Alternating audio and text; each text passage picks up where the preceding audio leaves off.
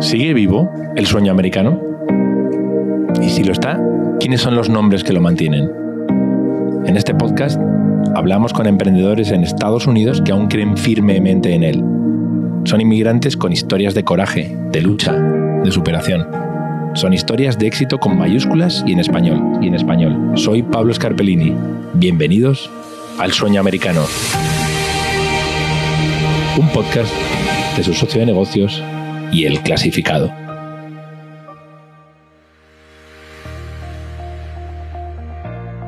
María López es una suerte de leyenda urbana en el sur de Los Ángeles. Es la dueña del vivero más antiguo de la zona, Avalon Nursery, el único en realidad que ha sobrevivido al paso del tiempo. Su establecimiento cumple 35 años este martes 28 de junio. Un jardín botánico en toda la regla donde vende desde árboles frutales hasta todo tipo de flores, insecticidas e incluso árboles de Navidad cuando llegan las fiestas. Su historia, además de admirable, es curiosa. Se animó a montar su propia tienda después de que un policía la multara varias veces por vender plantas en la calle sin permiso. La acusaba además de vender sustancias ilegales, esto es, marihuana, y a María no le hizo ninguna gracia y lo peleó. Antes doblaba camisas y trabajaba con una marca de deportes para tratar de sacar a sus cuatro hijos adelante en un país extranjero. Hoy su familia vive del vivero y además genera empleo, con la satisfacción de haber ayudado a poblar miles de jardines del vecindario. En el sur de Los Ángeles, en su barrio, todo el mundo conoce a María. María, ¿cómo estás? Muchas gracias por estar con nosotros. Oh, muchas gracias a ustedes. No me hagan llorar, ¿eh? por favor. lo intentaremos, lo intentaremos. Lo que son las cosas de la vida, ¿no, María? A veces de una situación molesta, comprometedora, surgen oportunidades que te cambian la vida. Ese policía de alguna manera te cambió la tuya, ¿verdad? Sí, claro, claro, gracias al policía que me dio el ticket. ¿Te acuerdas de su nombre? ¿Lo, ¿Todavía lo ves? Ah, no me acuerdo el nombre, pero sí hablaba español. Hablaba español. ¿Y qué te dijo el policía exactamente? Este, no, pues mire, este, usted no puede vender en la calle, pero este puede poner una nursery. Ay, pues de ahí me prendió el foco. Después de que me llamo María de la Luz, también me prendió la luz. claro, claro. Eh, ¿Por qué cree que, le, que estaba convencido de que estaba vendiendo algo ilegal? Que, que decía que estaba vendiendo droga, que estaba vendiendo marihuana. Pues a lo mejor no agarró la palabra correcta. Ya ve que cuando estudian inglés, ya el español y algo se le pierden algunas palabras, a lo mejor no me quiso decir eso, no me quiso ofender y me ofendió. Claro, claro. Y usted, obviamente usted se revolvió, ¿no? peleó, le dijo, no, no, ¿qué le pasa? Yo no estoy vendiendo nada ilegal. Claro. Sí, yo tenía que llevar fotos a las cortes de lo que vendía, que eran cerámica, ah. este swam, este macetas, macetas de cerámica y plantas. Claro. Entonces, no era, no era nada ilegal, ¿verdad? Claro.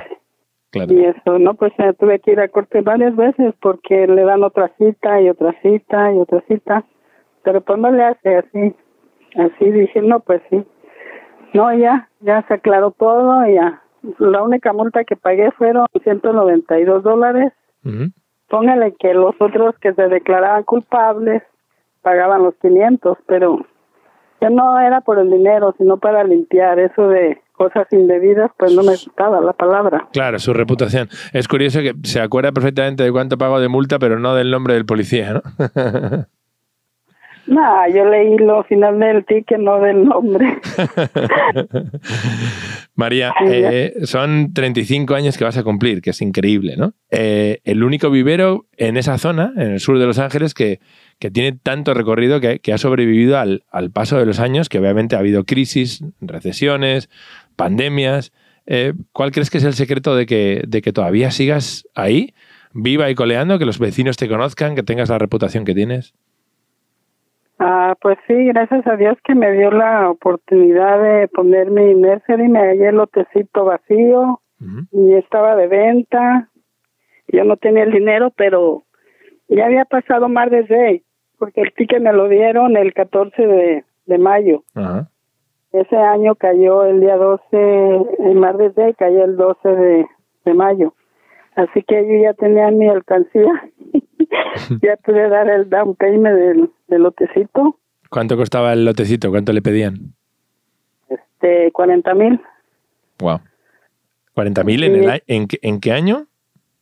En el 87. Claro, entonces era 40.000 del 87 era como decir 200.000 de hoy, ¿no? Bueno, no sé, si, no sé si tanto, pero, pero algo similar, ¿no? Mucho dinero, ¿no? Sí, ya le digo, y luego todavía les dio pesar y me bajaron 5.000. Me quedé en 35.000. qué bueno, qué bueno. No, y ya, gracias a Dios, este, luego Dios me socorrió mucho, grandemente, porque a los seis meses logré agarrar la casita y por la misma calle, bien cerquita. Claro. Y ya, pues sí, a los seis meses sale la casa de venta de esas que vende el gobierno, del FHA, por ahí va. No, pues sí, también otra vez otra oportunidad para mí. Qué maravilla. Para mí, pues porque pues ya no anduvimos así cambiándonos cada rato de de casa, de apartamento, ya, gracias a Dios. Se nos hizo, me hicieron los dos sueños americanos. ¿Cómo ve? los dos sueños americanos, a falta, a falta de uno.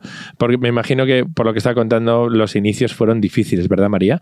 Los, los inicios en, en, Estados Unidos, ¿no? Con los cuatro niños, eh, varios trabajos, sé que trabajaba en la lavandería, que trabajaba controlando las etiquetas de los precios en una marca de ropa, eh, que, además, que además vendía plantas por las calles para completar. Tenía que, como muchos inmigrantes, como mucha gente que, viene a este país con el sueño de que le vaya mejor, le tocó muy duro y tener que hacer varios trabajos para poder mantener a la familia, ¿verdad?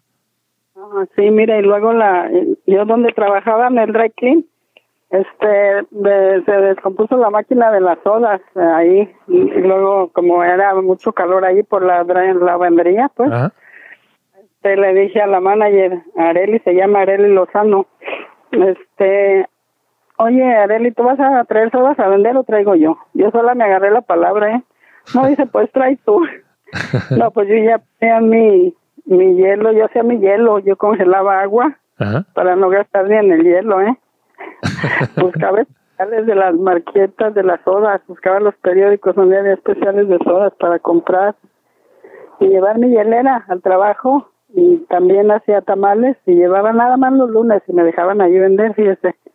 Qué bueno el patrón americano y ella la manager latina también. Y sí, sí me dejaban ahí que vendieran mis tamalitos. No tan, no todos los días, ¿eh? Yo digo que una vez a la semana o cada 15 días pero sí, así he luchado yo. Soy se, luchadora. Se volvió una experta en el, en el rebusque que dice, ¿no? En, poder sobrevivir. Pero eh, ya, sabía de alguna forma que lo de las plantas y lo de las flores era un poco lo suyo, ¿no? ¿En qué, en qué, ¿en qué momento empezó a percibir, dijo, esto me interesa más que otras cosas, ¿no? Bueno, mi papá campesino, mis abuelos también, tal vez de ahí me viene a mi hermana, la mayor que yo, de seis años, mayor que yo, ella empezó a comprar plantas para su casa, para su casa. Y le decían, vende plantas. Luego ya ella dice, pues voy a vender plantas. Entonces ya me dijo a mí también, vende plantas. Porque tú vendes ropa y ahí nomás se te empolva. Vende, vende, búscate otro lugar porque ella ya tenía ahí su lugar y luego yo allí con, otra vez yo allí, no, pues no, nos íbamos a pelear porque los clientes, ¿quién nos, quién iba a comprar las dos eh, ahí juntas, pues, pues no, lo mismo. No, y sí, sí, yo me moví a otro lugar ahí donde me dieron el ticket en La Flores, La Flores y Ávalo. la mera esquina eran, era un de hamburguesas, más que en los disturbios, pues muchos negocios los quemaron, se desapareció, pero si no ahí estuviera. Este todavía el local ese. Sí, ya le digo, ahí me dieron mi ticket, pero pues en la misma calle de Avalon, eh, mi hijo pasó en el bus de la escuela y miró, mamá, ahí está un lote de venta, la 54 y la Avalon. Y no, pues miren, la cosa que yo cuando llegué a Los Ángeles, llegué a la misma calle 54, vivía mi mamá ahí. Ajá. Y luego yo encuentro el lote baldío en la 54 y luego hay casa de la 54. Como ve, ya me trae la 54. Ah, como ve la historia, la primera casita que renté yo también fue en la 54 y ven su número, su, número, su número de la suerte, ¿eh? Número de la suerte y luego, este, no, pues 53, yo nací en el 53. la, la, la, dirección de la mercería es 5334. Mi esposo nació en el 34 y yo en el 53, ¿cómo ve? Maravilloso, maravilloso que las, las estrellas se han alineado en torno a esos números. Eh, María nos decía al principio que obviamente no podemos ver el, lugar, por eso contamos con usted para que nos lo describa. Eh, eh, es una especie de jardín botánico, por lo que he leído y por lo que he visto, donde, que es un caos organizado, que entra mucha gente, que hay plantas enormes, que parece una jungla. Pues, ¿Cómo es? ¿Cómo es? ¿Cómo es tu vivero? árboles grandes porque pues para que, para que den sombra y son árboles que pues ya se quedaron para la historia porque ya no se vendieron mm. ya creció ya nadie se los puede llevar así sí han vendido grandes pero da mucho trabajo sacarlos claro. y además a lo mejor me sale Tarzán o ya de perdida me va a salir la chita ahí en la en la jungla y lo de los árboles de Navidad es un, es un oh. ingreso adicional, ¿se les ocurrió sobre la marcha o siempre estuvo en el plan? Sí, mis hijos, los mayores de Luis y José López, ellos empezaron este con lo de los arbolitos de Navidad. Oh, y yo ahí también en la, donde vendía yo, en la, donde me dieron mi ticket, ahí empecé a vender y unos arbolitos que pasaron vendiendo ya, rematando ya cuando, la última semana de diciembre. Y este me dieron un, un bando barato de arbolitos de los Charlies. Tal vez la gente de antes se acuerda de los de los Charlies, Christmas Charlies. Entonces, este, no, yo sí, eh, me fui a trabajar en la construcción y andaba arruinando el garaje de mi hermana y le llamo por teléfono, ay, compré unos arbolitos de Navidad, hazme unas, hazme unas patas para los árboles de Navidad. unas chafas, unas tablas gruesas, dos por cuatro, pero pues yo ya quería vender arbolitos también. Claro, claro. Entonces ya cuando el terreno se agarró el lotecito, que fue el mismo mes que me dieron el ticket, entonces yo el lote me lo entregaron el 28, el 27 de junio y yo ya abrí el 28 de junio. Ajá. Luego, luego, otro día, yo ya tenía mercancía, yo bien contenta, me vine a poner mi sombrita con mis tubos. Me recuerdo que el primer día que abrí aquí nomás vendí 75 dólares, pero pues muy bueno. ¿Hoy cuánto puede llegar a vender en un día bueno? Ay, si digo no, después me asaltan. Eh, la zona... dígame, dígame, dígame. ¿Dónde? Bueno, un día bueno. Bueno, puede ser. Si vendo pasto también, vendo pasto San Agustín y Maratón del que me encarguen. La compañía tiene diferentes clases de pasto. Entonces, pues ya cuando se vende el pasto y todo eso, pues ya se junta más o menos. Claro, claro, claro. De, de quién le digo, one thousand. ha, mencionado, ha mencionado lo del tema de las revueltas del, del 92 por la muerte de, de Rodney King eh, y otros muchos episodios eh, complicados de violencia que han marcado un poco esa zona del sur de Los Ángeles. Eh, ¿qué, le parece, ¿Qué le parece ese barrio? ¿Por qué es tan especial? Sé que tiene mala fama en ciertos aspectos, pero también tiene sus cosas buenas, ¿no? ¿Cómo lo, cómo lo describiría? ¿Cómo lo siente ese barrio que lleva, en el que lleva viviendo tanto tiempo? Mm, pues mira, ya cuando uno se acostumbra al barrio, este, no lo ve malo, sus vecinos ya lo conocen y ya sentiría más malo moverme a otro barrio que no conozco, aunque se mire muy, muy pacífico, pero aquí conozco y pues ya sé que un día me voy a tener un día malo, como la semana pasada tuve un día malo aquí con unos de los homeless, pero pues no, pues eso Ah, a veces pasa, hasta, hasta en verde elegir. Nunca le ha preocupado. No sé que ha, tenido episodios violentos. Creo, eh, que, le han, que le han intentado atracar alguna vez. Eso nunca la ha frenado para seguir adelante, ¿verdad? No, no, no. Primero Dios y me encomiendo a Dios y, Él estoy siempre ahí. Que me proteja, que me va a cuidar y es todo. La seguridad en uno mismo y pues la fe. La fe que mi mamá nos inculcó, mis padres católicos, pero siempre, primeramente Dios, y primeramente Dios, porque sin Dios no se vive. Mm. No nos, no, nos, diga, María, no nos diga cuánto, cuánto factura cada día o cuánto vende cada día, pero sí díganos cómo va el negocio ahora. ¿Le va bien? Ay, pues 35 años, ya me conoce mucha gente. Si se mueven del lugar, regresan. Se van a San Francisco, vienen de vacaciones y llegan aquí a buscar chilitos piquín, que busquen chilitos chiltepe, que chile habanero y así. Llega mucha gente, van a Las Vegas, mueven a Las Vegas, cuando vienen de vacaciones para acá a ver familia, llegan aquí a buscar té de limón, alguna planta medicinal, tiene árnica, tiene té de limón, así, preguntas. Y sí, gracias a Dios, sí, sí me llegan clientes. Es una, es una, es una, es una industria sin duda eh, muy bonita, muy interesante. Se ven en casi todos los barrios en las ciudades en Estados Unidos. Eh, y como siempre, Carlos Maciel nos va a dar un poquito de contexto sobre este sector en el que se mueve María en El Dato. El dato.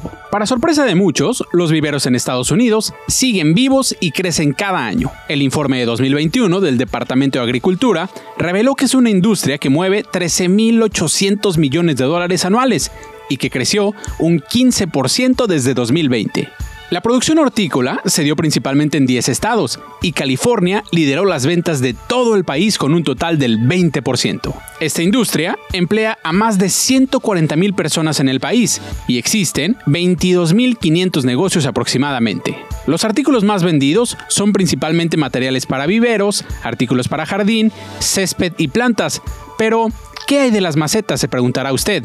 Estas representan el 10% del total de las ventas, así que nunca subestimen el poder de una maceta, porque generan 1.400 millones de dólares cada año.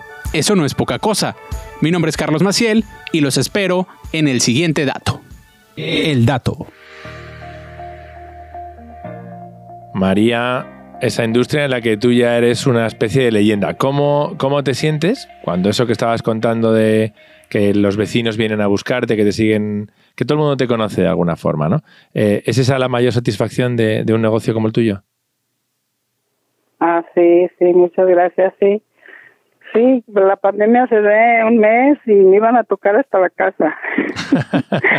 no, la dejaban no, la dejaban tranquila. No puedo abrir, le digo, estamos en pandemia. Uy, yo venía a regar las plantas nada más y me escondía que la gente no me viera porque ya me hablaban y ya no me dejaban terminar donde iba regando. Sí, se me hacía más difícil sacarle la mercancía hasta la calle. no, y le decía, me escondía, pero ya en el ruido de la, del agua me andaban buscando. claro. Era algo, sí, un, un, insecticida, una bolsita de tierra, algo, algo, algo. Pero sí, ya le digo, hasta tengo tenía pendiente que me mirara la gente y porque me hacían que les abriera y que, les vendiera. Uh, iba dando hasta la noche la casa por andar vuelta y vuelta.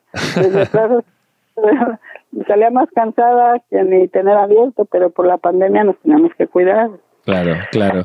Eh, ¿cuál, es, ¿Cuál diría que es su producto estrella? ¿Qué es lo que, lo que ha vendido en estos 35 años, lo que ha vendido mejor? Ay, lo que he vendido, pues tierra, bolsas de tierra, tierra, tierra para sembrar, tierra para indoor y de la casa para adentro y para afuera. Yo les digo de cuál tierra busca, porque nomás me llegan a preguntar tierra, me digo, ¿para qué necesita? Siempre me pongo con la gente a atenderlos bien.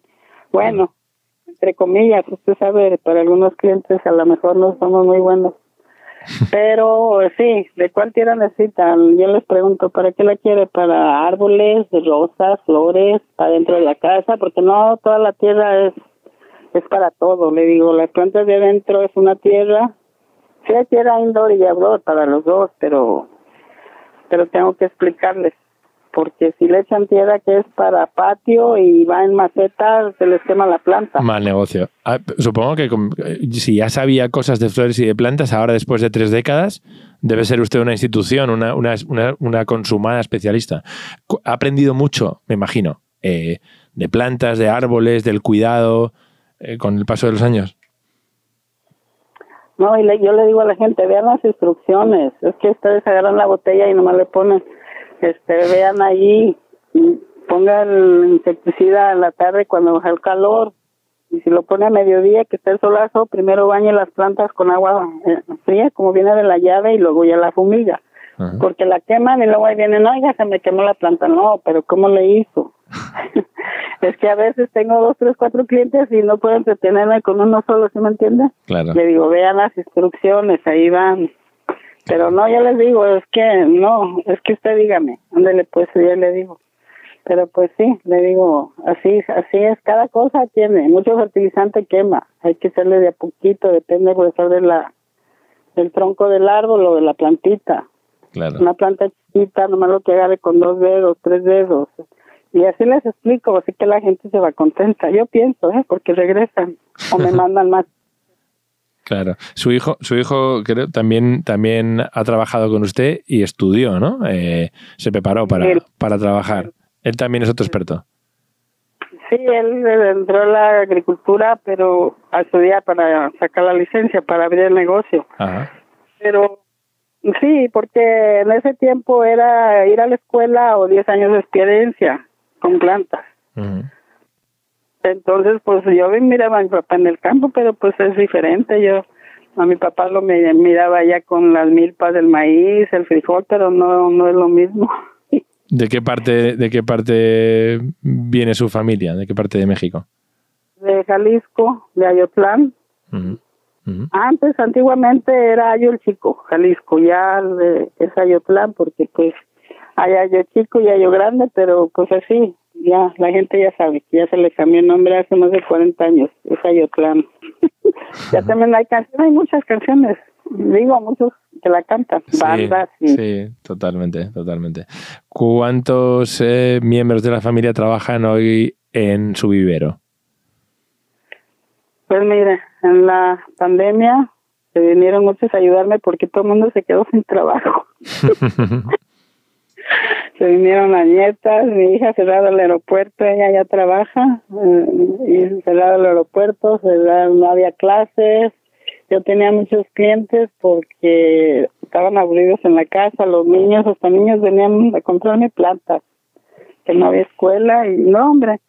Híjole, nomás yo le decía, no se amontonen, pónganse por allá, mm, váyanse más lejos unos de los otros, porque al cabo hay mucho lugar donde se extiendan. Claro, claro. No se quiten la máscara, no se quiten la máscara porque, pues sí, es que estaba todo cerrado. Las tiendas no iban a las tiendas porque hacían cola para entrar a la tienda. Sí, lógico. A Depot necesitaban hacer línea larga y en el sol y, y pues no, la gente mejor se venía para acá conmigo. La pandemia a mí sí me dio trabajo, ¿eh? Aunque al principio me respondía que no me vieran, pero ya cuando dijeron pueden abrir eh, y luego no había centro abierto de flores y todo cerrado, así que venían acá conmigo. Se ha convertido en un refugio, en una referencia indiscutible para, para el barrio eh, y en un orgullo para la comunidad hispana. Eh, María, la despido preguntándole si cree que sigue vivo el sueño americano. Ay, sí, sí, sí, ya vivo. Este, sí, sí.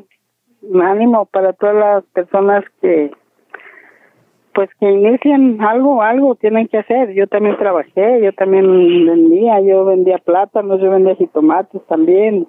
De todo, de todo le hice. y este, nomás el negocio que más me ha gustado será porque también nací el día del verde, nací el día de San Patricio. Adem- Además, tenía, estaba predestinada. ¿eh? Además, sí, sí. Ya le digo, y sí, pues gracias, gracias a Dios y gracias a al esfuerzo, ¿eh? No es fácil, no es fácil. Yo trabajo de 12 horas, 14, 18, las que se puedan. Me amanecía haciendo arreglos para Mother's Day de flor artificial primero y luego a la fresca. Y así, nomás que era, pues ya tengo muchos años, ¿verdad? Ya casi cumplo 70 años y ya no estoy tan fuertota así como... ya, pero, pero bueno, si trabaja 12, 14 horas, ya trabaja mucho más que muchos de 20 años que a las 5 horas ya están agotados. No, y a veces este, sigo cocinando en la casa, ¿eh? A veces me acuesto a las 4 de la mañana y me despierto a las 7. Wow, incansable. Dispuestos a abrirse. Así que adi- adi- adivino que no tiene intención ninguna de retirarse. Me quiero retirar, pero porque yo siento que me voy a aburrir y me voy a estar en la casa estresada, pero también digo que, pues a lo mejor si de aquí me voy, ¿a dónde me voy? ¿Al cielo? Mm, no está tan seguro. María, muchísima suerte con su vivero, que seguro que seguirá muchos años por la energía que despide y por, y por su trabajo y su, capacidad de esfuerzo. Muchísimas gracias por estar en este podcast y, y un saludo. Ok, pues muchas gracias a ustedes. Gracias por su tiempo, gracias por su atención. Me siento muy complacida de haber contestado una llamada de teléfono. Gracias, María. Ya veis, el sueño sigue vivo, alimentado por la ilusión de inmigrantes así. Ya somos 62 millones de hispanos en Estados Unidos, según el último censo, y 4.6 millones de negocios están en nuestras manos. Tú puedes ser el siguiente. Si te animas, o ya lo has hecho, cuéntanoslo en este podcast. Somos su socio de negocios y esto es el sueño americano. Hasta la semana que viene. El clasificado.